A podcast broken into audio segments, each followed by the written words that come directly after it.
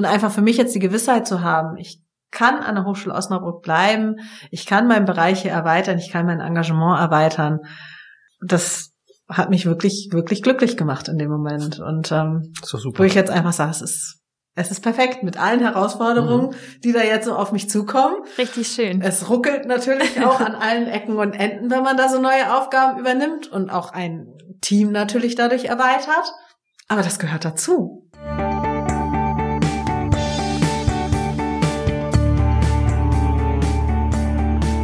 Herzlich willkommen zu einer neuen Folge von Hochschulstimmen, der Podcast für Forschung und Lehre an der Hochschule Osnabrück.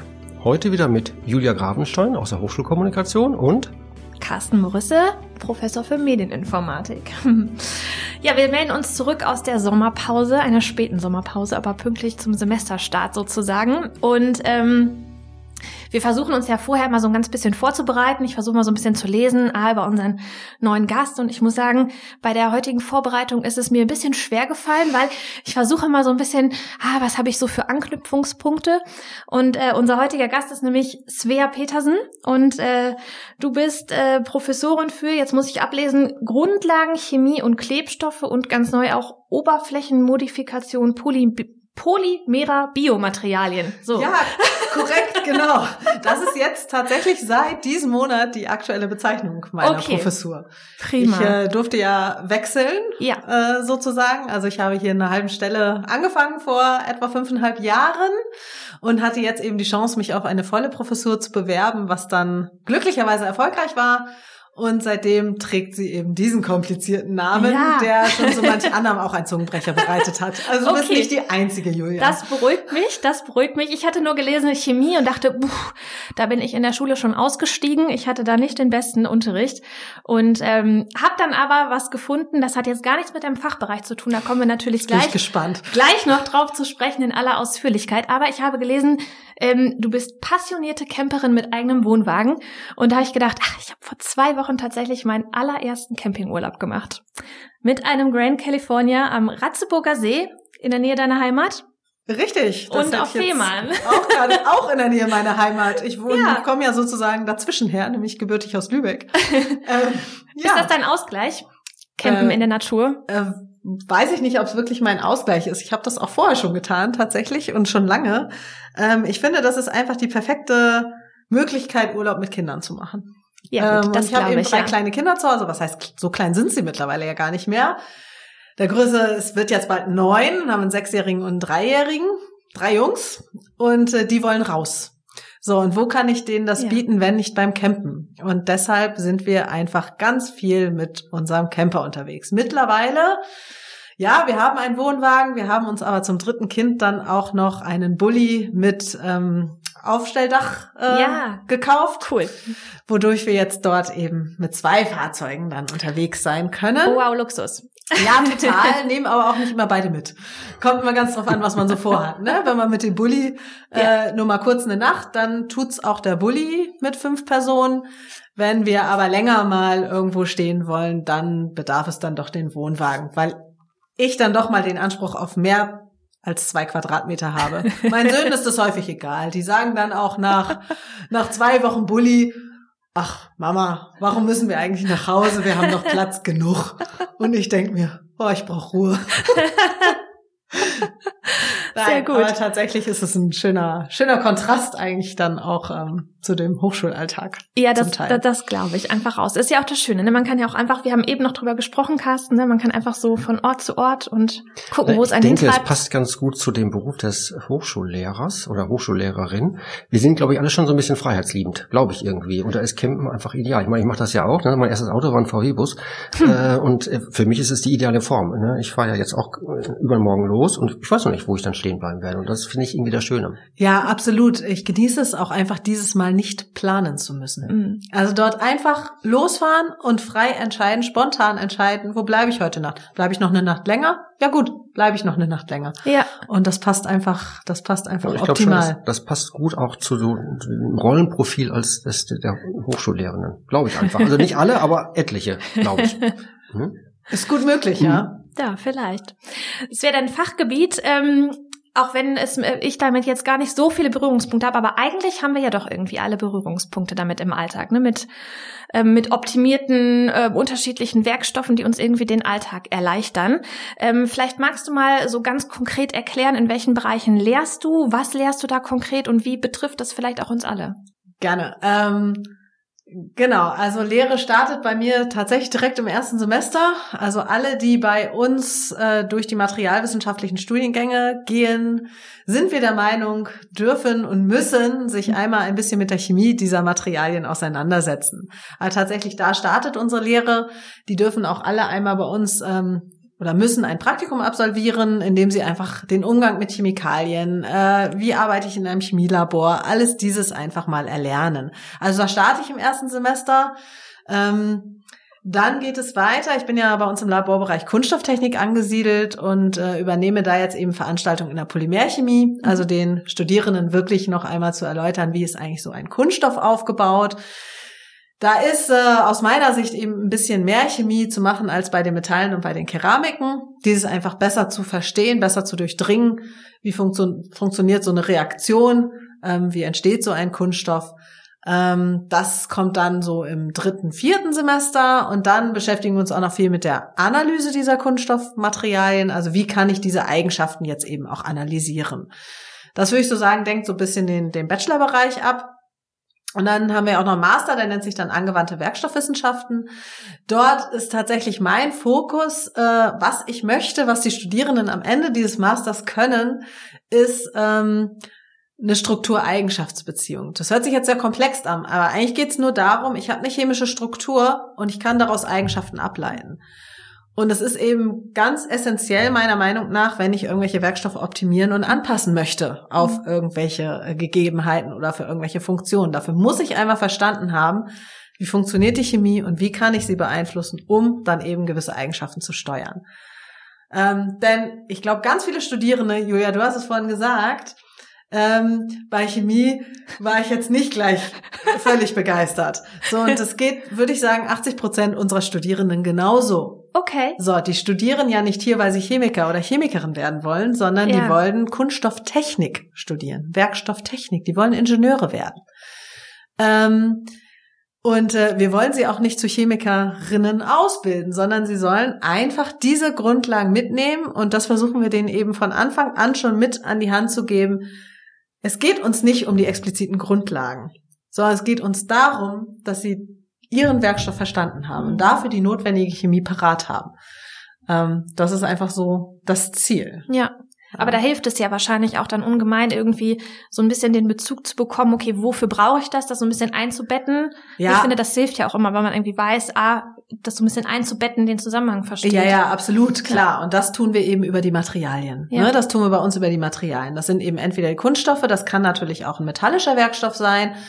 Ähm, oder wir haben ja auch noch die Dentaltechnologie bei uns mit im Studienbereich verankert. Auch dort sind es dann eben die Materialien, die in der Dentalmedizin eingesetzt werden.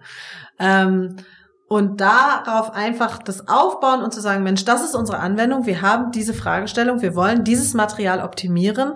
Aber dafür muss ich ja erstmal verstanden haben, warum es so vielleicht nicht funktioniert, wie es derzeit aufgebaut ist. Mhm. Und das ist einfach auch das, was mich immer begeistert hat daran, äh, die Chemie eben zu verstehen und äh, dort anfassen zu können. Und ich glaube, dass das sehen unsere Studierenden auch, vielleicht nicht direkt im ersten Semester, aber später ähm, kommt es dann häufig doch auch durch, Mensch, da habe ich was gelernt und das kann ich jetzt eben auch anwenden. Ja, ja und ich sage auch ganz klar, ich habe da zum Beispiel ein Modul im Master, das schimpft sich dann Hochleistungspolymere, äh, wo es eben um Polymere, also Kunststoffe geht, die bei hohen Temperaturen eingesetzt werden, die eben andere mechanische Eigenschaften haben, als es so der Standardkunststoff, das PE oder das PP jetzt aufweist.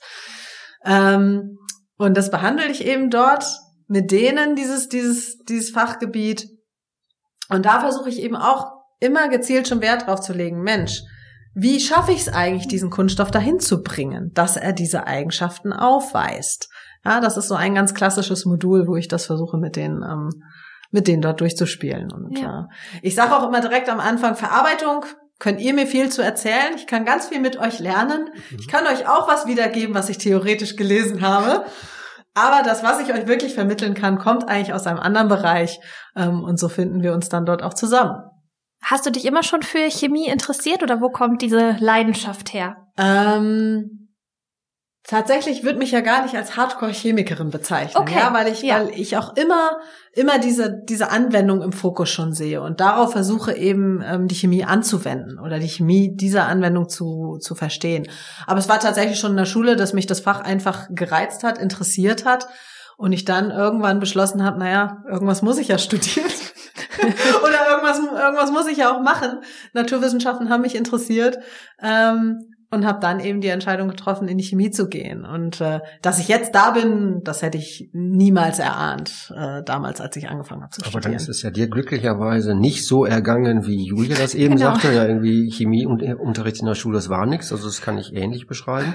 Ja, das äh, hat, glaube ich, schon viel mit äh, dem Lehrer oder der Lehrerin zu tun. Ja, wie war das, das bei dir? Hattest du da irgendwie jemand, der dich da besonders inspiriert hat? Ähm, also ich, es fing eigentlich katastrophal an. Wenn ich jetzt mal wirklich zurückdenke, fing es äh, katastrophal an. Ich hatte also einen Chemielehrer, der eigentlich Physiker war. Oha. Ähm, und das ist schon mal per se schwierig. Ähm, ja, weil, weil die das dann einfach nicht so vermittelt mhm. bekommen, wie man das vielleicht vermitteln möchte. Es wäre genauso, müsste ich jetzt hier äh, Physik Grundlagen halten wäre, würde ich bestimmt irgendwie hinbekommen, aber das könnte ich nicht so authentisch, wie ich Gut eben eine Chemiegrundlagen ne? vermitteln kann. Ne? Mhm. Ähm, und ja, so fing es an, aber ich hatte dann tatsächlich später, so die letzten drei Jahre vor dem Abitur, eine recht engagierte Lehrerin, äh, die uns da auch einfach viel hat praktisch ausprobieren lassen. Und das hat mich dann gepackt, ne, wo ich mhm. dann gesehen habe, Mensch, ich kann hier auch was machen. Und wenn es nur so eine kleine äh, Chromatographie ist, das kennt man vielleicht, ne, so ein Filzstift mhm. mal aufspalten in die eigenen Farben. Ja. Ähm, denn ein schwarzer Edding ist ja nicht nur schwarz, sondern da sind ja die ganzen anderen Farben auch enthalten. Und sowas einfach zu sehen und zu machen und das dann äh, zu erläutern, zu erklären, ich glaube schon, dass mir das geholfen hat. Ähm, tatsächlich glaube ich aber auch, dass äh, mein Vater da nicht eine ganz unwesentliche Rolle gespielt hat. Der kommt überhaupt nicht aus den Naturwissenschaften, gar nicht. Der ist Aquarianer, also der hat Aquaristik, einen Aquaristikhandel gehabt. Ähm, aber der mich einfach sehr in diese Naturwissenschaften, also der immer sehr kritisch Fragen gestellt hat. Ja, warum ist denn das so? Und können wir das dann erläutern? Das hat mich dahin gebracht, auch diese Fragen an die Dinge zu stellen. Ja, total gut. Und dann einfach Antworten zu suchen. Sie nicht zu finden, sondern drei weitere Fragen. Aber ich glaube, das macht dann die Wissenschaft auch aus am Ende. Absolut. Ja. Okay. Dann hast du ähm, also nach dem Abitur Chemie studiert. Ja. Wie ging es dann weiter? Ähm, ich bin tatsächlich, eigentlich wollte ich ganz gerne ein duales Studium machen, Chemieingenieurwesen. Ähm, das hat nicht sollen sein. Ähm, und da musste ich mich nochmal umorientieren und habe dann eben tatsächlich ein grundlegendes Chemiestudium an der Hochschule auch ähm, absolviert in Reutlingen. Hatte aber ganz klassisch vor Augen einen großen Chemiekonzern. Keine Ahnung, Bayer, BASF, irgendwie sowas, wo ich irgendwie Forschung und Entwicklung tätig sein wollte aber das war so das Ziel. Und habe dann aber im Rahmen ähm, des Bachelorstudiums angefangen, am Max-Planck-Institut in Stuttgart zu arbeiten. In einer wissenschaftlichen Arbeitsgruppe durfte mich dann dort erstmalig mit Nanopartikeln auseinandersetzen. Ähm, dem bin ich auch noch ein bisschen treu geblieben in meinem Lebenslauf. Äh, und habe mit einer Promovendin damals zusammen an ihrer Doktorarbeit arbeiten dürfen und habe dann einfach diesen ganzen Forschungszweig für mich erst kennengelernt. Da war ich so im fünften Bachelorsemester, würde ich jetzt so schätzen. Ähm, und da war für mich klar, das ist es, was ich erstmal machen möchte. Also das, ich stand da im Labor und nach drei Tagen war mir einfach klar, hier gehöre ich irgendwie hin. Und äh, Ach schön, ja. Ja, ja, mich, ich hatte tatsächlich so diese, diese wissenschaftliche, ja, diese wissenschaftliche, ich will jetzt gar nicht sagen Karriere. Soweit habe ich, glaube ich, noch gar nicht geguckt, aber die, die Fragestellung, das hat mich äh, gepackt und wo ich einfach gesagt habe, Mensch, und das Arbeitsumfeld, ähm, da habe ich mich wohlgefühlt. Und dann war für mich so der Punkt, okay, wenn ich diesen Weg gehen möchte, habe ich damals die Entscheidung getroffen, nach meinem Bachelorstudium an der Hochschule an die Universität zu wechseln. Ähm, das hätte nicht unbedingt sein müssen. So, das sehen wir jetzt ja auch im tagtäglichen. Aber damals habe ich das für mich eben empfunden und bin dann an die Universität gewechselt, habe dort noch einen Masterabschluss gemacht, ähm, weil ich einfach diese wissenschaftliche Ausrichtung dort für mich dann gesehen habe. Äh, habe das in Straßburg absolviert, mein Master, also habe dort dann ähm, ein ganz normales Masterstudium abgeschlossen und bin danach dann zur Promotion nach Hannover ins Laserzentrum mhm. gegangen. Ja, und so hat sich der Weg dann so nach und nach geebnet. Also ich hatte gar nicht immer so vor Augen, dass ich jetzt unbedingt diesem wissenschaftlichen Zweig so folgen werde, aber jetzt bin ich da, wo ich bin. Hätte man mir das vor 15 Jahren gesagt, hätte ich gesagt, klar, jemand anderes. Ja, manchmal öffnen sich dann Türen, ne? Richtig, so führen dann die Wege. Und wie bist du dann an die Hochschule gekommen hier? Ähm, auch eigentlich äh, witziges Moment. Ich bin dann nach, also habe dann promoviert und bin dann irgendwann in Rostock an die Universitätsmedizin gegangen. Ähm, daher vielleicht auch diese, diese polymeren Biomaterialien, die da jetzt so rumschwirren in meinem Titel. Ich war halt in der biomedizinischen Technik dort tätig und habe Implantatmaterialien entwickelt. Ich ähm, war aber da eben in Rostock und dort gab es damals ein Förderprogramm äh, für junge Frauen in der Wissenschaft tatsächlich. Oh ja. Ähm, darauf habe ich mich dann beworben. Ich hatte eigentlich immer das Gefühl, oh, ich mag das gar nicht, dieses äh, gezielt Frauenförderung, das ist eigentlich gar nicht meins. Ähm, aber habe dann gedacht, na ja, warum nicht mitnehmen, was man irgendwie auch kriegen kann und habe mich dann darauf beworben und habe den Platz eben auch bekommen. Und eigentlich war es nichts anderes, als man hat ein Netzwerk gegründet äh, und man hat halt verschiedene Workshops besuchen dürfen. Und einer der ersten Workshops war dann tatsächlich ein Berufungstraining. Ähm, also es war schon auf akademische Karriere mhm. eben auch ausgerichtet, dieses äh, Förderprogramm. Und ich bin dann dahin und äh, fand das als äh, ziemlich spannend erstmal. Wie funktioniert überhaupt Berufung? Hatte mich damit ja vorher noch nicht so wirklich auseinandergesetzt. Ich war auch gedanklich noch, noch nicht so weit, ähm, dass ich jetzt diesen Schritt gegangen wäre. Kriegte dann aber die Aufgabe, diesen Workshop, schreib doch mal eine Bewerbung und ein Anschreiben. Oh, und ich habe gedacht, oh, wie, wie blöd. Jetzt muss ich in nach Hause und Hausaufgaben und muss noch eine Bewerbung schreiben. So, ich dachte irgendwie, das hätte ich vor zehn Jahren hinter mir gelassen. Nein, es kam dann wieder auf mich zu. Und äh, bin dann nach Hause auch mit dem Arbeitsauftrag, wie ich bin. Das, was man mir aufträgt, erfülle ich. Äh, das mache ich immer noch. Äh, und habe dann gedacht, naja, ohne jetzt irgendwie eine Ausschreibung kriege ich das nicht hin. Also ich kann jetzt rein pro forma was formulieren, mhm. aber wenn ich keine Ausschreibung habe, wird es schwierig. So, was macht man? Man geht auf Academics und googelt mal, was taucht da auf? Eine Stelle an der Hochschule Osnabrück. Ach nein. ja, tatsächlich. Mit der äh, Denomination damals noch eben Grundlagenchemie und Klebstoffe. Ja. Halbe Stelle. Ich habe das gelesen, habe gedacht, passt erstmal, darauf kann ich mal ein Anschreiben formulieren. So, dann habe ich also dieses Anschreiben formuliert, habe meinen Lebenslauf darauf zugeschnitten. Je mehr ich darüber nachdachte, habe ich gedacht, oh, könnte das nicht wirklich was für dich sein? Jetzt, wo die Bewerbung hier schon liegt. Genau. Ja, genau. Ich hatte zu dem Zeitpunkt einen Sohn hatte ich schon und ich war bereits auch, äh, der zweite war unterwegs, wo ich so dachte, halbe Stelle, ist ja auch erstmal gar nicht schlecht. Bis dato war ich eben mit, mit 40 Stunden und mhm. die haben lange nicht gereicht äh, unterwegs. Und wo ich so gedacht habe, oh ja. Und dann habe ich eben die Workshop-Leiterin damals gefragt, ob sie das für realistisch hält. Ich war, ich weiß gar nicht, wie alt ich war, 33 vielleicht, also eben auch noch relativ jung, wo ich einfach gedacht habe, ob bringe ich überhaupt die notwendigen Erfahrungen mit? Ist das eigentlich mein Bereich? Mhm. Und die hat mich eben damals sehr ermutigt, ähm, diese Bewerbung einfach abzuschicken. Ich habe dann hier auch noch angerufen, bei Frau Belker damals schon, ähm, die mich da grandios äh, auch durch dieses gesamte Verfahren geführt hat mit ihrer Referentin äh, und äh, die mich dann auch ermutigt hat. Tun Sie's. So, dann habe ich die Bewerbung hier eingereicht. Ja. Und jetzt wurde ich hier. da wurde ich eingeladen. dann ging das noch eine Runde weiter. Ähm, dann habe ich eine Probevorlesung gehalten ja, Versuch macht klug, sage ich immer, ne? ja, und jetzt, jetzt bin ich hier. Ähm, also eigentlich total spannender Coole Werdegang. Geschichte, ja. Und das Tolle eigentlich daran ist, dass Osnabrück eigentlich die Heimat meines Partners ist. Ach was? Ja. Also wir sind in seine Heimat zurückgekehrt. Okay. Das hätten wir nie, oder er, glaube ich, bis zu dem da, bis zu dem Datum, als ich sagte, nicht für möglich gehalten. Hat er das auch befürwortet? Mach das ja, mal. Ja, sehr, sehr.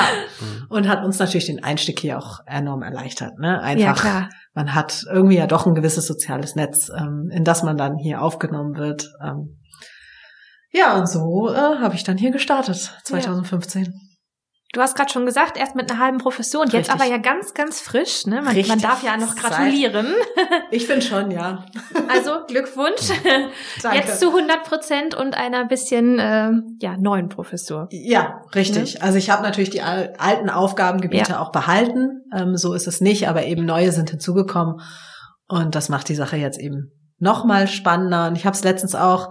Es gibt ja immer hier eine Begrüßungsveranstaltung, ähm, auch unter Corona-Bedingungen hat diese jetzt stattgefunden für die neuen Professoren. Ich durfte eben auch noch mal kommen und jeder durfte so ein kleines Statement abgeben. Und ich habe dann noch gesagt, Mensch, eigentlich freue ich mich heute mehr als vor fünfeinhalb Jahren, als ich schon mhm. mal in so einer Veranstaltung saß. Und es ist tatsächlich so. Es ist für mich einfach damit, ich kann hier bleiben. Mhm. Ähm, dann hätte ich diese, diese, diese Aufstockung nicht bekommen, Mhm. Hätte man natürlich schon persönlich nochmal drüber nachdenken müssen, in welche mhm. Richtung äh, geht dann der persönliche Weg auch. Und einfach für mich jetzt die Gewissheit zu haben, ich kann an der Hochschule Osnabrück bleiben, ich kann meinen Bereich hier erweitern, ich kann mein Engagement erweitern. Das hat mich wirklich, wirklich glücklich gemacht in dem Moment. Und ähm, wo ich jetzt einfach sage, es ist es ist perfekt mit allen Herausforderungen, mhm. die da jetzt so auf mich zukommen. Richtig schön. Es ruckelt natürlich auch an allen Ecken und Enden, wenn man da so neue Aufgaben übernimmt und auch ein Team natürlich dadurch erweitert. Aber das gehört dazu. Und das sind einfach Herausforderungen, die ich gerne, gerne jetzt aufnehme. Du hast eben schon gesagt, äh, deine Studierenden, deine Lehrveranstaltungen, das ist für alle irgendwie oder für etliche irgendwie nicht so das Lieblingsfach, sag ich mal. Ja. Glaube ich zumindest Dann hast zu du Beginn. Eben, du hast eben auch gesagt, ähm, deine deine Lehrerin in der Oberstufe, die hätte euch irgendwie viel ausprobieren lassen. Hast du da irgendwas mitgenommen, dass du sozusagen vielleicht diese Hemmschwelle, die die Studierenden vielleicht vor der Chemie haben, dass sie die irgendwie ablegen können? Wie wie kannst du damit umgehen? Also ich, ich, ich versuche das natürlich mhm. zumindest, ne? Aber ich, ich glaube, also gerade meine Aussage münzte sich auf jeden Fall so erstmal auf meine Erstsemesterveranstaltung, mhm. wo die halt alle in ihrem Stundenplan lesen, boah, Chemie. Das habe ich mhm. abgewählt vor. Ich also habe gerade so den Gedanken gehabt, Chemie in, bei euch in den Werkstoffwissenschaften ist bei uns die Mathematik. Ja, ich, naja, Mathematik müssen sie ja auch noch machen. Ja, ich weiß nicht, ob die viel besser ist.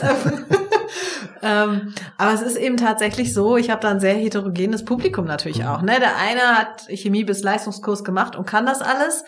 Der nächste mhm. äh, hat das vor fünf Jahren abgewählt und dann vielleicht mal ein Jahr äh, überhaupt mhm. mal mit Chemie zu tun gehabt. Also es ist sehr heterogen.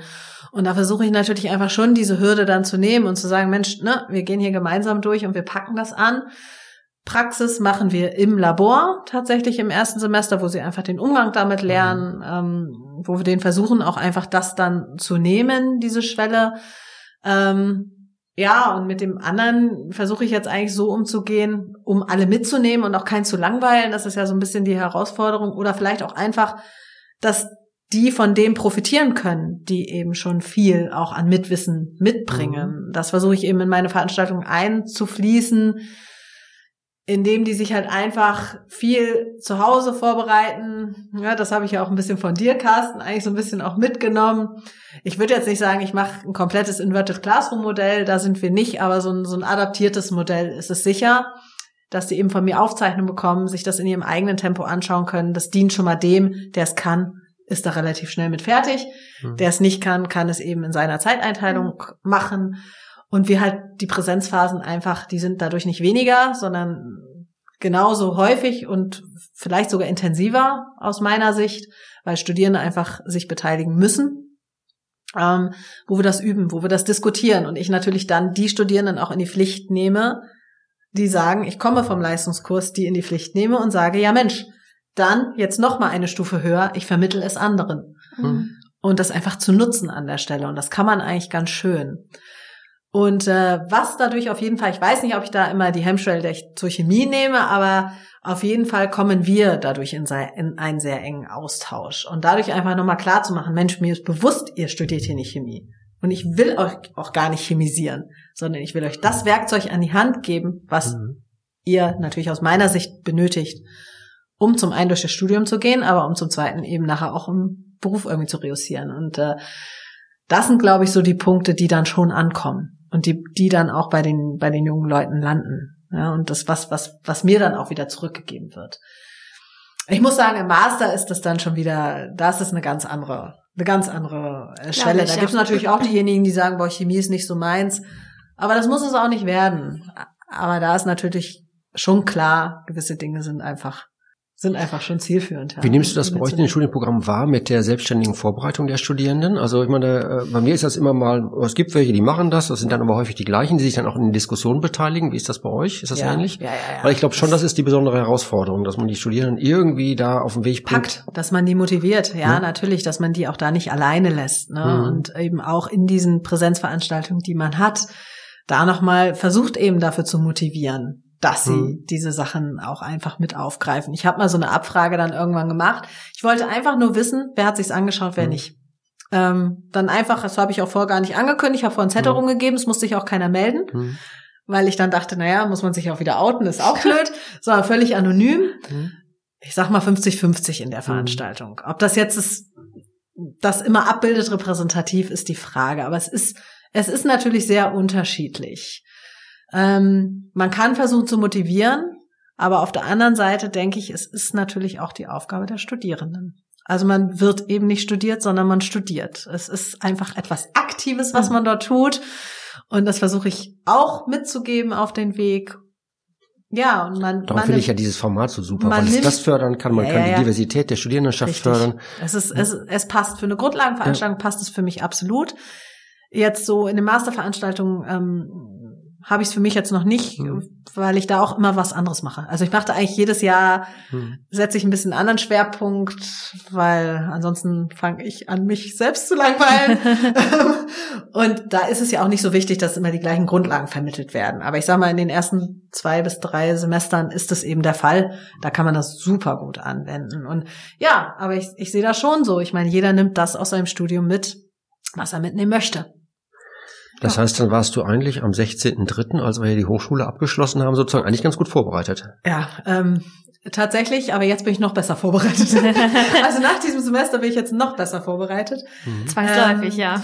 weil ich tatsächlich alles aufgezeichnet habe. Ich habe jetzt sämtliche Tafelaufschriebe äh, digitalisiert. Ich habe sämtliche Videoaufzeichnungen.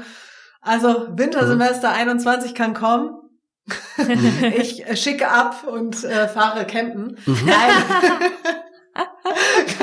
nein, nein, das ist natürlich das, so wird, so wird es nicht laufen. Aber ähm, Tatsächlich ist es so, da ist sehr viel Material da, was man jetzt ergänzend äh, sehr gut einsetzen kann und dadurch, glaube ich, einfach noch mehr ja. rausholen kann aus den Also ich habe mir das schon überlegt. Es ist doch egal, ob ich in meinem Büro sitze, da die Zoom-Konferenz mache, ob ich in meinem Heimatort sitze oder ob ich auf Lanzarote sitze. Es, es geht ja, also eigentlich. Das habe ich auch schon getan. Ja. Also das glaube ich ähm, ist so. Dann macht man schön den virtuellen Hintergrund des Labors. Genau. mhm. Nein, also das, klar, es bietet auch, was das angeht, Flexibilität. Und Bully Office. Hoffe ich ganz doll, dass wir die auch erhalten. Ich ja. will nichts ersetzen, aber es ergänzen. Ja, einige Studierende haben uns ähm, tatsächlich auch über Social Media jetzt viel geschrieben im letzten äh, Semester, dass sie irgendwie das Gefühl haben, sie sie müssten jetzt selber mehr tun. Ich weiß nicht, vielleicht die Frage an euch beide. Glaubt ihr, dass, ähm, weil wir ja gerade jetzt das Thema hatten, dass sich die Studierenden irgendwie mehr einbringen sollen? Hat, ist das vielleicht förderlich gewesen, das Semester? Könnte es sein, dass die sich danach irgendwie besser also ich habe noch kein ähm, umfassendes Ergebnis hinsichtlich so sagen wir mal Prüfungserfolg, wenn man das daran irgendwie festmachen will. Also ich glaube, das ist ein ganz zentrales Thema, wie mhm. du es gerade gesagt hast, ja. Äh, sie werden nicht studiert, sondern sie müssen studieren. Das ist aktives Handeln und das habe ich natürlich schon erlebt, wenn ich da irgendwie mit denen irgendwie in diesen Inverted Classroom reingehe, ja, dann gibt es schon gerne die, die sich einfach hinsetzen und brieseln lassen. Mhm. Ne? Und das ist jetzt vielleicht nochmal deutlich geworden, dass es jetzt irgendwie eine stärkere, sag ich mal, selbstreguliertes Lernen da irgendwie erforderlich ist äh, wäre schön, weil ich glaube schon, diese Bereitschaft hat irgendwie abgenommen so im Laufe der Jahre. Es ist zumindest meine, meine Wahrnehmung. Ja gut, das kann ich jetzt nicht beurteilen, dadurch, dass ich eben erst in Anführungsstrichen seit hm. fünf Jahren so in diesem Lehrbetrieb jetzt intensiv drin bin. Seitdem würde ich da jetzt keine Tendenz irgendwie ausmachen wollen. Aber es ist sicherlich schon so, dass sie da raus müssen aus diesem Konsum. Verhalten. Mhm. Also sie konsumieren halt auch Vorlesungen. Man geht hin, ist unvorbereitet, man bereitet auch nichts nach. Ähm, ich glaube, das ist verschenkte Zeit, weil das Studium bietet so viel mehr als eben das. Und äh, dass man sich selber einfach mit Thematiken beschäftigt. Ja, wir können nur hoffen, dass es vielleicht an der Stelle was bewirkt hat. Kann ich jetzt, kann ich jetzt auch nicht deuten. Ähm, was natürlich schon ist, finde ich, also ich hatte es jetzt auch im Bachelor eine Veranstaltung, man hat Veranstaltungen im Master. Wie bringen sich Studierende auch in so eine Online-Veranstaltung mhm. hinein? Da gibt es ja auch ganz verschiedene Modelle, wie man das äh, aktivieren kann. Ähm, aber auch da reagiert jeder Studierende halt individuell drauf. Ne? Irgendwann habe ich dann gesagt, ja Mensch, weil ich immer gesagt habe, Sie können hier gern, wir waren eine Veranstaltung mit zehn Leuten, fragen Sie doch einfach. Auch wenn ich nicht vor Ihnen stehe, aber Sie können auch Ihr Mikro freischalten und fragen Sie einfach. Ähm, das war dann noch sehr verhalten. da habe ich irgendwann gesagt, so, wir schreiben jetzt im Chat. Der quoll über. Weil sie dann das Gefühl hat, ich kann jetzt hier in diesen Chat hineinschreiben, ich hört kein anderer und ich kann das da nur reinschreiben und Frau Petersen liest das. Ach Wahnsinn. Und reagiert dann darauf. Ich habe dann die Frage nochmal vorgelesen und habe das dann ähm, aufgenommen. Aber es bedeutet natürlich für einen Dozierenden, finde ich in dem Moment auch, ich muss irgendwie alles gleichzeitig bespielen. das ist manchmal gar nicht so trivial, wenn da auf einmal die ganzen Fenster aufpoppen und man eigentlich am Reden ist. Glaube ich, das ja. Das ist definitiv so. Und ne? sich dann erstmal verzettelt, weil man nebenbei noch den Chat liest. Ähm, also auf der einen Seite also, sozusagen ja. diese Wissensvermittlung, auf der anderen Seite quasi diese, diese Online-Regie. Ja. ja. Dann vielleicht noch mehrere Tools im Einsatz. Ja, weil ich glaube, gerade bei der äh, Kommunikation ist es schon ein wichtiger Aspekt. Du hast das eben einmal ganz kurz gesagt, so die Anonymität. Mhm. Ich glaube, das ist vielen wichtiger, äh, oder vielen wichtig, vielen Studierenden, dass sie halt anonym irgendwas abgeben können. Ja, da siehst du es ja noch, wenn sie den Chat nutzen. Ja, und wenn man dann nochmal irgendwie so ein anonymes Tool nutzt, dann kommt da vielleicht sogar noch mehr, weil da echt eine Hemmschwelle ist. Aber da sieht's ja im, im Zweifel auch nur sie, ne? Du, man kann ja auch eine private ja, Nachricht Richtig. quasi schreiben. Ja, nee, das ist schon klar. zumindest nicht die klar. Kommilitonen. Ne, aber, ja, äh, also das ist meine Wahrnehmung ist ganz wichtig, dass man irgendwie ein anonymes ja. Feedback irgendwie äh, ermöglicht. Mhm. Ne? Ja, das zu ermöglichen, aber darauf können wir es nicht begrenzen. Also das nee. finde ich, ne, weil äh, da will ich ja eigentlich raus. Wir hatten heute gerade wieder eine Zoom-Veranstaltung ähm, mit auch Studierenden, jetzt keine, keine direkte Lehrveranstaltung, aber eben eine Besprechung, äh, wo man dann auch wieder der Hinweis kam dann von einer meiner Mitarbeiterinnen, äh, wo ich mich auch sehr darüber gefreut habe, Kameras freischalten. Leute, schaltet eure Kameras frei. Wir wollen euch sehen. Ne? Von uns war es als selbstverständlich. Wir hochschulintern alle sofort die Kamera an. Studieren eine schwarze Kachel. Also es geht ja auch in, in, in Richtung dieses anonymen Gedankens, mhm. obwohl natürlich der Name darunter steht. Und es bringt aber einfach was, wenn man sich dann doch nochmal äh, sehen kann. Klar. Also ich hatte letzte Woche hatte ich einen Weiterbildungsmaster, ein, äh, ein Seminar. Selbstverständlich haben alle die Kamera angemacht. Ich musste gar nichts sagen. Ne? Ich, mhm. Es hat auch schon so ein bisschen mit dem Alter und der Erfahrung irgendwie zu tun. Sicher. Ne? Auch wir, auch wir müssen ja lernen. Also ja, das klar. sehe ich ja auch. Ne? Also ich denke, dass dieses Semester meine Online-Veranstaltungen vielleicht auch nochmal ein bisschen anders aussehen werden als im letzten Semester, weil man sich ja da auch aber das ist auch erweitert und sich findet. Ja, absolut. Ne? Sehe seh ich genauso. Also man muss ja auch ja. häufiger mal was Neues ausprobieren, um dann vielleicht auch festzustellen, so nicht, sondern anders. Ist ja genau. auch in Ordnung. Ja. Ähm, Du hast gerade schon gesagt, weil man das auch immer so ein bisschen erweitert und auch im Master, dass du immer verschiedene Sachen ausprobierst. Geschieht das bei dir relativ spontan oder hast du so Ziele, wo du sagst, oh, das würde ich gerne nochmal in der Lehre ausprobieren, das ist so mein nächster Step, den ich mal machen möchte?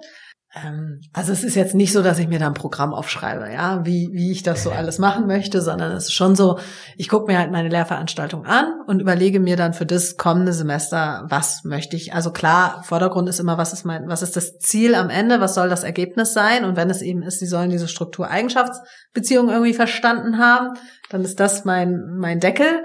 Und dann gucke ich, wie ich das darunter gestalten kann. Und da gibt's immer ganz viele äh, neue Ideen, was man machen kann. Gerade umtreibt mich zum Beispiel, ähm, wir bieten ja in unserem Master auch englischsprachige ähm, Vorlesungsreihen an. Ähm, das machen wir schon länger. Ja, das ziehe ich mal konsequenter durch, mal weniger, da bin ich auch ehrlich. Ähm, es ist eben auch so, wenn man da ein rein deutschsprachiges Publikum voreinander sitzen hat, dann komme ich mit meinem gebrochenen Englisch, mhm. dann kommen die Studierenden mit einem gebrochenen Englisch. Ähm, und das Fachwissen bleibt auf der Strecke, Fragezeichen. Also es ist halt manchmal eine Frage, der ich mich da ausgesetzt fühle, wo ich aber trotzdem der Meinung bin, es ist wichtig, trotzdem diese Sprachenkomponente in unsere Veranstaltung hineinzubringen. Mhm. Ich versuche das dann äh, so zu machen, wenn wir eben aktuelle englischsprachige Literatur diskutieren, dann natürlich die Veranstaltung auch dazu passig auf Englisch, ne, dass man, dass man das so irgendwie versucht zu koppeln.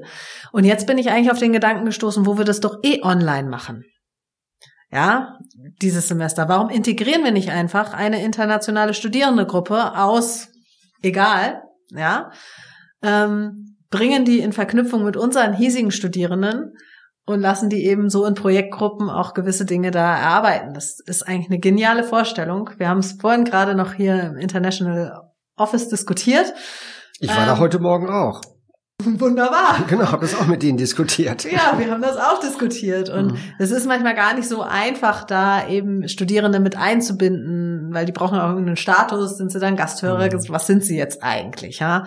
Ähm, aber das schwebt mir jetzt tatsächlich vor, für, so eine Veranstaltungsreihe im Master auch nochmal auszubauen. Also da wirklich diesen, diesen internationalen, ähm, und wenn es ist mit einer anderen Veranstaltungsreihe eines mir bekannten Professors einer internationalen Universität, dass man dort eben gemeinsam sowas dann aufbaut. Ähm, das gibt's ja auch schon hier und da, aber das eben konkret auch in meine Vorlesungsreihen jetzt mit aufzunehmen. Finde ich total wichtig. Auch so, einmal so, so einen interkulturellen Arbeitskontext.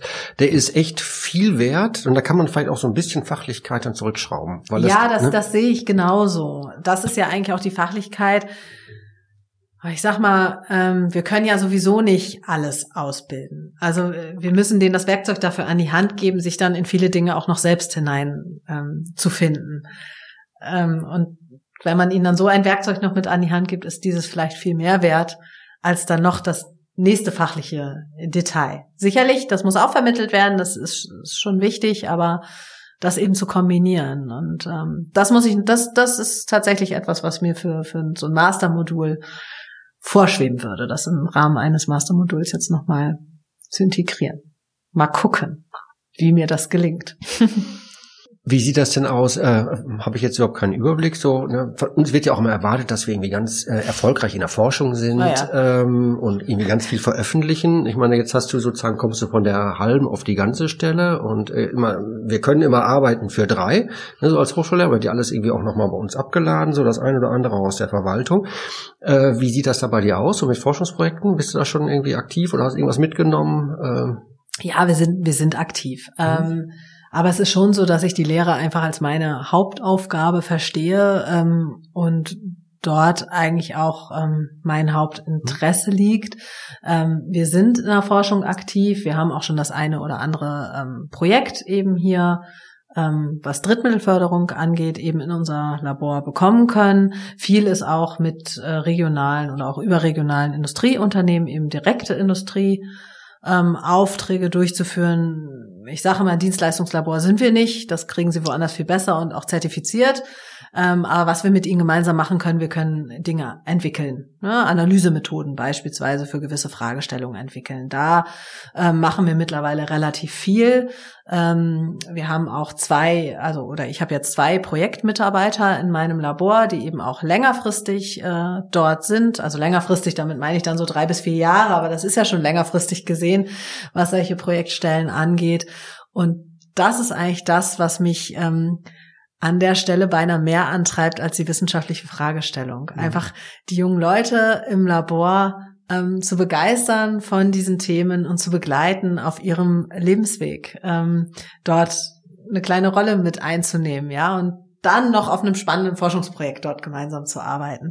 Also das ist beinahe meine größere Antriebsfeder als häufig die Fragestellung. Ähm, die kommt dann auch. So, und mhm. da entwickelt man dann Begeisterung für. Aber tatsächlich einfach mit den ähm, jungen Leuten dort im Labor zu arbeiten. Ich stelle mir immer, es gibt eigentlich nichts Schlimmeres in meiner Vorstellung als Professorin. Dann fängt man an und dann kommt man hierher und dann soll ich meine Lehre machen und ich habe kein Team um mich herum.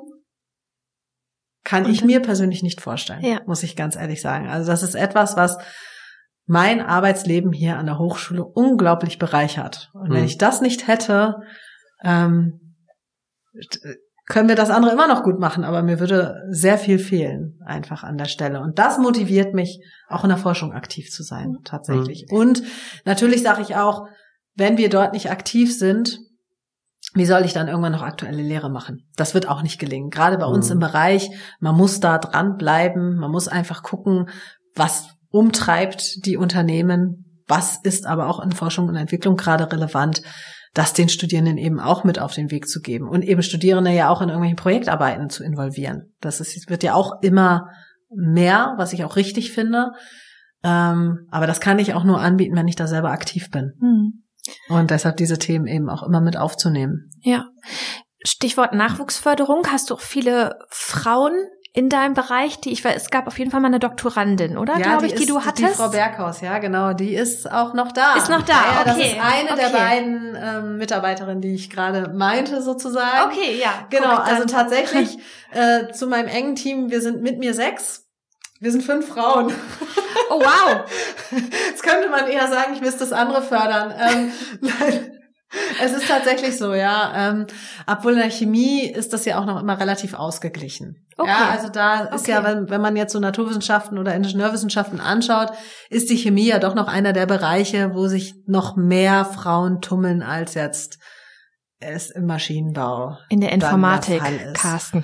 Informatik geht auch. Medieninformatik ist auch nicht so schlecht. Maschinenbau da steht ist so das der Wort Klassiker, ne? Medien mit Genau, drin. das Ich zieht glaube- halt, aber ne, so, so Maschinenbau, Elektrotechnik, ich glaube, da gibt's schon noch irgendwie Potenzial. Ja. Ja, Ja, ja, das das, das, Aber gibt's ja auch etliche Programme, äh, wo man sich da bemüht, diese ganzen MINT, äh, ich sag mal, Programme. Ja, absolut, absolut. Aber ähm, äh, das habe ich jetzt gar nicht wirklich forciert. Das ist einfach.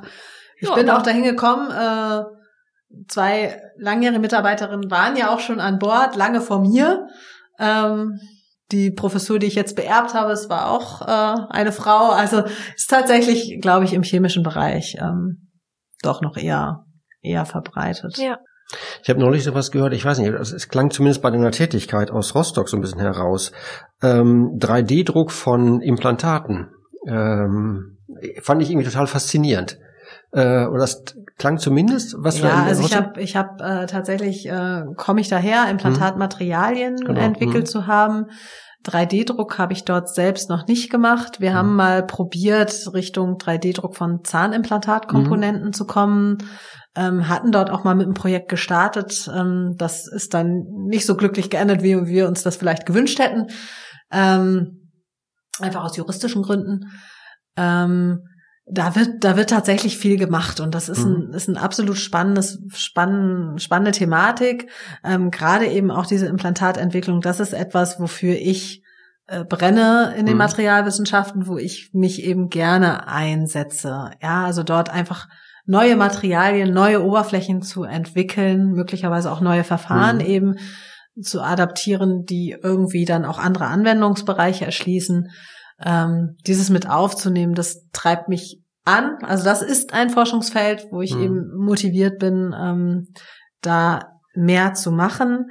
Ähm, ein weiteres Feld, es führt jetzt vielleicht weg von dem 3D-Druck, ähm, ist natürlich aber die Fragestellung nach der Nachhaltigkeit, Mhm. wo wir auch gerade jetzt in der Kunststofftechnik ganz viel Wert drauf legen. fragen, ja. Ja, ja, ja. Also das ist ein ganz, äh, ja, ist ein Hot Topic eigentlich gerade. Ja, das glaube ich, Ne? ja. Also ich sag mal, Bio war, also Nano war zuerst, dann kam Bio und jetzt kommt äh, Nachhaltigkeit oder so. Mhm. Ja. Ähm, und uns da zu positionieren, ist natürlich ein ganz großes Thema.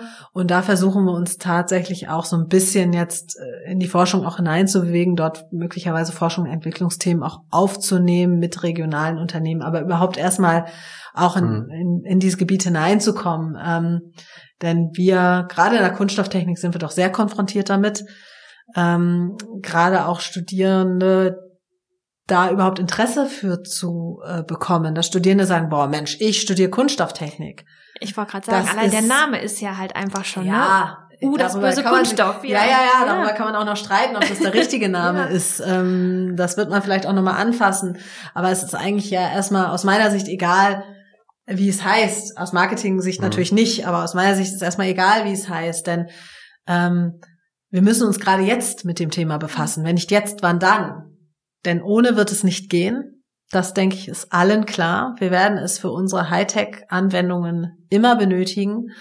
Man muss natürlich drauf schauen, wo ist der Einsatz sinnvoll, wo ist er nicht sinnvoll. Ähm, und da aber gerade jetzt auch über andere Technologien nachzudenken. Was sind alternative Werkstoffe mit eben möglicherweise erneuerbaren Materialien? Ähm, was sind aber auch äh, Recyclingkonzepte, Recyclierungskonzepte, die man dort eben aufbauen kann? Also es sind eigentlich ganz spannende Betätigungsfelder, wo ich jetzt Kunststofftechniker auch extrem ähm, sehen würde in den nächsten Jahren. Und immer wenn ich dann so jemand höre, ja, ne, ich kann das, wir haben noch Plastikkrise, was soll ich hier Kunststofftechnik studieren? Mhm. Ja, gerade jetzt. Mhm. Mhm. Ja. So, ähm, weil jetzt brauchen wir euch und wir brauchen die jungen Leute, die dort eben mit den Ideen auch vorangehen und äh, diese Dinge weiterentwickeln. Ich glaube, es ist ganz wichtig und ein ganz, ganz großer Bereich, den wir uns da stellen müssen, mhm. der ganz viel Potenzial auch bietet. Ja, ja das glaube ich auch. Ist ja was, was zukunftsträchtiges, ne? Wie du gerade schon gesagt hast, sind ja dann auch einfach wieder diese übergeordneten Fragestellungen, ja, die ich glaube, ne? damit hat dann einfach jeder einen Berührungspunkt. Absolut. Also, ne, weil wir die, die, den Punkt ja auch hatten, ja. ich Berührungspunkte ja, dazu. Absolut. Und ich glaube, an der Stelle hat ihn eigentlich im jeder. Gegenwartsbezug jeder. Absolut. Ähm, und jeder, klar, man kann bei sich klein anfangen, ne? Wo ja. verzichte ich vielleicht mal auf eine Verpackung? Ähm, wie gehe ich mit einmal Plastik an der Stelle um? Das ist der Umgang mhm. damit. Aber auf der anderen Seite ist eben auch dieser ingenieurwissenschaftliche Aspekt oder technische Aspekt dort ganz klar zu sehen. Wie kann ich eben Materialien weiterentwickeln? Und es ist, es ist wahnsinnig komplex, dieses Thema. Das ist ja nicht damit getan. Ja, dann nehme ich halt die Glasflasche anstelle des Tetrapacks, weil dann redu reduziere ich meinen Plastikmüll. Mhm. Ja, aber was, was mache ich damit an anderer Stelle? Ich äh, habe dadurch einen ganz anderen Logistikaufwand. Ähm, ja, also auch dieses ganze Mehrwegsystem, das muss ich erstmal überhaupt so ausbilden. Also ich finde, es ist mal gar nicht so einfach, so eine Frage zu beantworten. Was ist jetzt eigentlich besser? Und sowas Studierenden eben auch mit zu vermitteln. Ja, wie, wie gucke ich auf so etwas? Wie kann ich da vielleicht auch rangehen? Was gibt es für Tools, sowas zu ermitteln? Ähm, CO2-Bilanz von jetzt irgendwelchen Werkstoffen. Da können wir ganz viel tun. Glaube ich. Das ist auch nicht etwas, wo, wo ich jetzt herkomme, aber das ist ein Bereich, wo ich sage, da will ich hin. So, und da ähm, können wir uns jetzt, glaube ich, ähm, ja, noch ganz viel engagieren. Wenn du das so erzählst, klingt das richtig spannend. Ja, studierst du auch nochmal Kunsttechnik spontan. Mir kommt da gerade unsere Projektwoche in den Sinn, wo wir auch mal dieses Thema Nachhaltigkeit haben. Äh, bietest du da ja, irgendwie was an, gerade ja, für interdisziplinäre heißt Teams? dieses dieses Projektthema auch Wege aus der Plastikkrise. Ah, okay. Ähm, und das machst du? Ja, das ja, biete okay. ich gemeinsam mit meiner Mitarbeiterin Frau Schmidt an, mhm.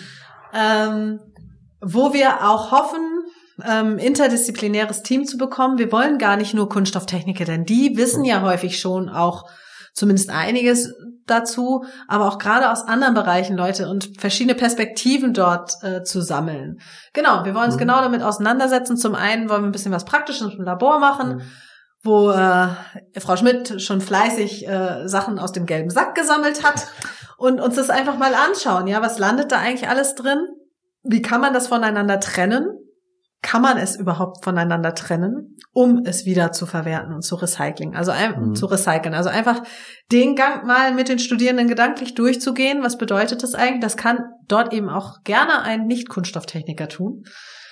Ähm, und auf der anderen Seite aber auch genau solche Punkte mal zu besprechen. Die sollen sich da mal so ein Fallbeispiel raussuchen, ob das jetzt Tetrapack Milchflasche ist, ob das irgendwie ein Joghurtbecher ist, ja, völlig gleich.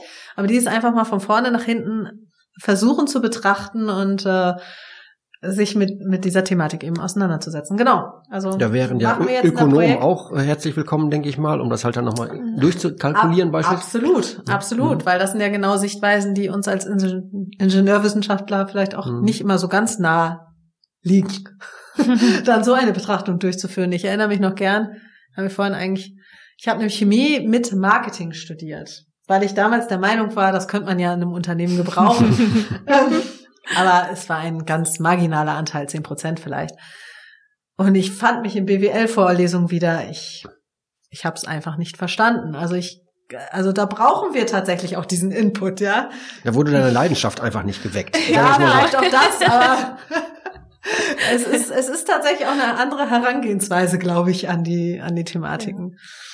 Ja, das hatten wir ja schon in etlichen Folgen bei dem Podcast. Eigentlich immer, wenn man so spricht, dann kommen einem immer sofort Ideen, okay, da müsste man eigentlich mal jetzt die Studierenden unterschiedlichster Fachrichtungen zusammenbringen, um, weil wir haben einfach so viel hier. Ne? Und das ist eigentlich ein wunderbarer Ort, um dann auch solche Dinge einfach mal experimentell durchzuführen. Ja, total. Also das, das, die einfach noch mehr interdisziplinär zu verknüpfen.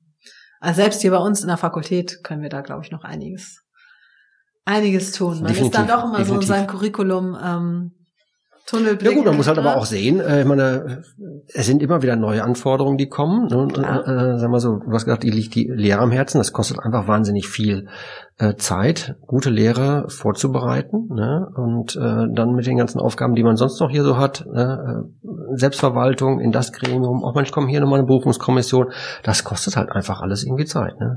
Und dann muss man halt seine Prioritäten setzen. Das ist wohl so. Genau. So ist das. Und genau. äh, nee, tatsächlich ist es bei mir, glaube ich, ich habe auf dem Weg hierher noch mal kurz, weil irgendwie stand einmal so drin, ne, was was begeistert mich oder an diesem Job oder wie auch immer. Ähm, es ist tatsächlich dieses Begeisterung eigentlich weiterzugeben. Das ist es. Ob das in der Lehre ist, ob das im Rahmen einer Forschungstätigkeit, Entwicklungstätigkeit ist, aber dieses mit eben Personen zu tun, ähm, und das weiterzugeben, ja, das motiviert mich. Schade, dass Schön. wir das nur per Audio hier übertragen, denn im Bild sieht man's, ja, ja, wie, ja, wie leidenschaftlich genau, wie ich vielleicht so selber auch die Begeisterung dann habe, genau. Und das, ja, das dort zu vermitteln, das macht das ganz viel aus. Sehe ich genauso. Also in der Lehre, wenn du da vorne an der Tafel stehst und einfach überhaupt keine Lust hast, dann, dann merken das ja, die schon sofort. Ich meine, ne? gibt vielleicht auch mal einen Tag, wo das so ist, ja. Ja, klar. Das möchte ich auch nicht ausschließen. Ähm, der gehört auch für uns alle dazu. Ja. Denn ich sag mal, authentisch müssen wir auch noch bleiben. Wir sind halt einfach Personen, da läuft's mal besser, das läuft mal schlechter und äh, das darf auch gerne wiedergespiegelt werden, finde ich. Aber so Inspiration ist ein schönes Stichwort. Was gab's denn so auf deinem Weg an Personen oder vielleicht auch aktuell immer noch an Personen oder auch Dinge, äh, die dich irgendwie inspirieren? Du hast eben schon von deiner von deiner Oberstufenlehrerin in der Chemie, glaube ich, gesprochen. Ja, aber da würde ich jetzt nicht so weit gehen. Ja, aber gibt's das? Hast du da irgendwie aktuell Vorbilder oder, oder Dinge, Menschen, die dich irgendwie inspirieren? Da könnte ich jetzt direkt gar keine Antwort drauf finden, wo ich sagen würde, das ähm, hat mich inspiriert. Bestimmt gehe ich hier gleich raus und dann sage ich, ja Mensch, das, das war's. Das ist es oder das war es. Man könnte ich jetzt so nicht, nicht auf den Punkt bringen. So. Ja, es entwickelt sich und es sind natürlich auch die Punkte, die man so mitnimmt. Ne? Ich meine, ist es jetzt eben, was wir eben gerade lange mhm. diskutiert haben, dieser Nachhaltigkeitsgedanke, das sind natürlich schon viele, viele Punkte, die da einfach, da einfach mhm. so auf einen zukommen. Wir selbst haben es, jetzt, wenn wir jetzt wieder dabei landen, auch mal probiert, zu Hause tatsächlich auf Verpackungen mehr oder weniger zu verzichten.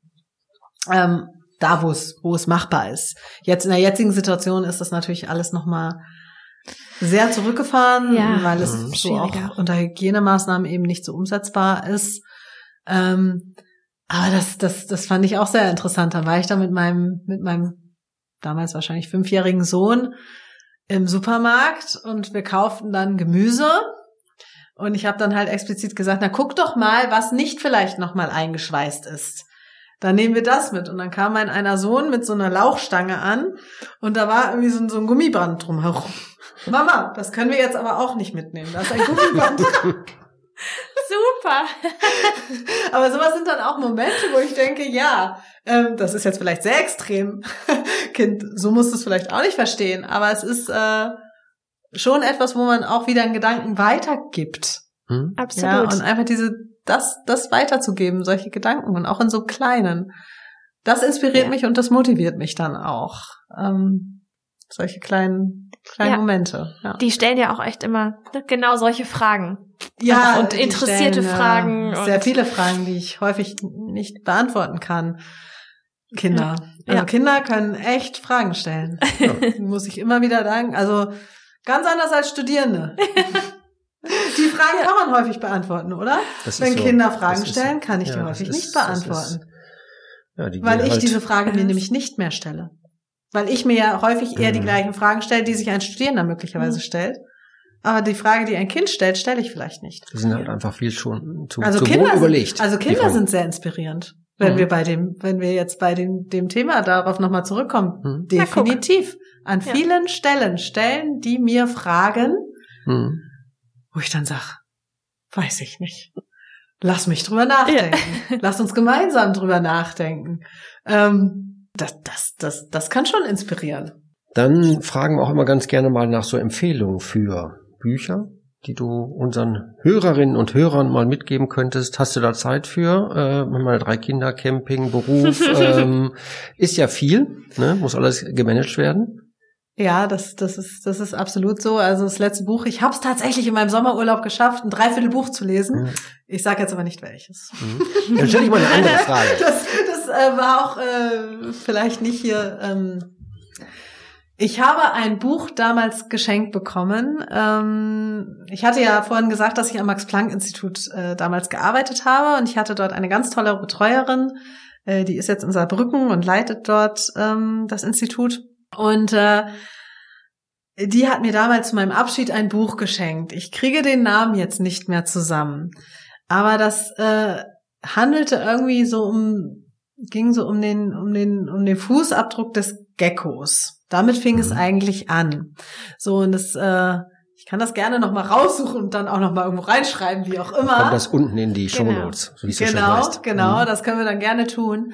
Es steht jetzt auch wieder in meinem Büro, weil ich es einfach immer mit in meine Büros gezogen habe. Da geht es viel um Inspiration aus der Biologie. Mhm. Und wie man dieses eben umsetzt. Der Gecko ist dafür so die Standardbeispiel, wie man das mhm. eben ähm, versucht hat äh, zu machen. Aber da gibt's ganz viele tolle Beispiele einfach und hinterleuchtet und hinterfragt auch nochmal, kann man es eigentlich umsetzen? Macht es überhaupt Sinn, es umzusetzen? Ähm, dieses Buch fand ich tatsächlich inspirierend und hat mich, glaube ich, auch ähm, begleitet während äh, meinem Werdegang. Schöne Geschichte. Ja, hätte sie damals bestimmt auch nicht für möglich mhm. gehalten. Ja, so ist das manchmal. Ich das so mitnehme, genau. Ja, schön. Eine letzte Frage aus all deiner Erfahrungen, die du bisher gesammelt hast, jetzt sowohl beruflich, privat, du hast ja auch dir viele Fragen immer gestellt, hast du uns erzählt. Ähm, stell dir vor, du machst einen Sprung ans Ende deines Lebens und es existiert einfach nichts mehr von dir, was du mal aufgeschrieben hast oder was du jetzt an ja an Videos aufgenommen hast ähm, und du dürftest noch mal mit der Hand aufschreiben drei Dinge, die du der Menschheit mitgeben möchtest. Was würdest du aufschreiben? Was würde ich aufschreiben? Ich glaube, ich glaube, das wären ganz einfache Dinge, die ich aufschreiben würde. Das wären gar nicht so ja. komplexe Sachen, ja, sondern glaube an deinen Traum, mhm. lebe diesen Traum. Das ist für mich so ein, so ein, so ein wesentlicher Punkt eigentlich. Ähm, nicht immer direkt die Herausforderung zu sehen, sondern es einfach auch mal zu probieren. Einfach mal machen könnte ja gut werden, ist zurzeit so eins meiner Mottos. Ähm, was mir durch meine Nachbarin angetragen wurde vor, äh, ich weiß nicht, jetzt ein paar Wochen, die diesen Spruch irgendwo gefunden hat. Und ich, das, das drückt ganz viel für mich aus, weil es einfach sagt, probiere es doch aus. Hinterfrage doch nicht gleich alles, ob es klappen könnte oder ob es nicht klappen könnte. Vielleicht, es könnte ja gut werden. Es lässt aber auch die Möglichkeit, es könnte auch nicht gut werden. Das ist so. Aber es einfach zu probieren. Also und das meine ich so ein bisschen, lebe auch deinen Traum, ähm, nimm das einfach mit. So, und ich glaube, das wäre etwas, was ich gerne weiter, was ich gerne weitergeben würde. Ja, total ähm, schön. So als, so als ein, ein Motto vielleicht. Denn es ist ganz viel möglich. Ja. Wunderbar. Waren jetzt Svea, nicht drei Dinge, sondern war nichts. vielleicht eher so was Allgemeines. Ja, finde ich aber trotzdem total super. Genau. Äh, obwohl das natürlich an so einer Hochschule manchmal, wo man ja doch echt viel immer so gerne diskutieren möchte und erst überlegen möchte, so akademisieren möchte, ist das schwer, aber ich finde es total richtig und äh, würde ich. Ja, dich, im Kleinen kann ne? man das, im genau. Kleinen genau. kann man es trotzdem tun. Ja. Natürlich Absolut. muss man im Großen und Ganzen, bis dann die große Mühle bewegt wird, braucht es länger, aber im Kleinen für sich. Es geht ja gar nicht immer um die großen Projekte, sondern es geht einfach um die kleinen Dinge, die man sich wünscht, die man umsetzen möchte. Ja. Und dieses einfach mal probieren. Wunderbar. Genau, lassen wir einfach so stehen. Genau. Sagen, ne? Das war ein schönes Gespräch. Ich habe noch viel gelernt heute. Dass Chemie doch, äh, dass es Berührungspunkte dass gibt. Dass es Berührungspunkte gibt, dass es spannende Fragestellungen gibt. Vielen lieben Dank, dass du dir Zeit genommen hast. Ja, sehr gerne. Danke. Vielen Dank für die Einladung.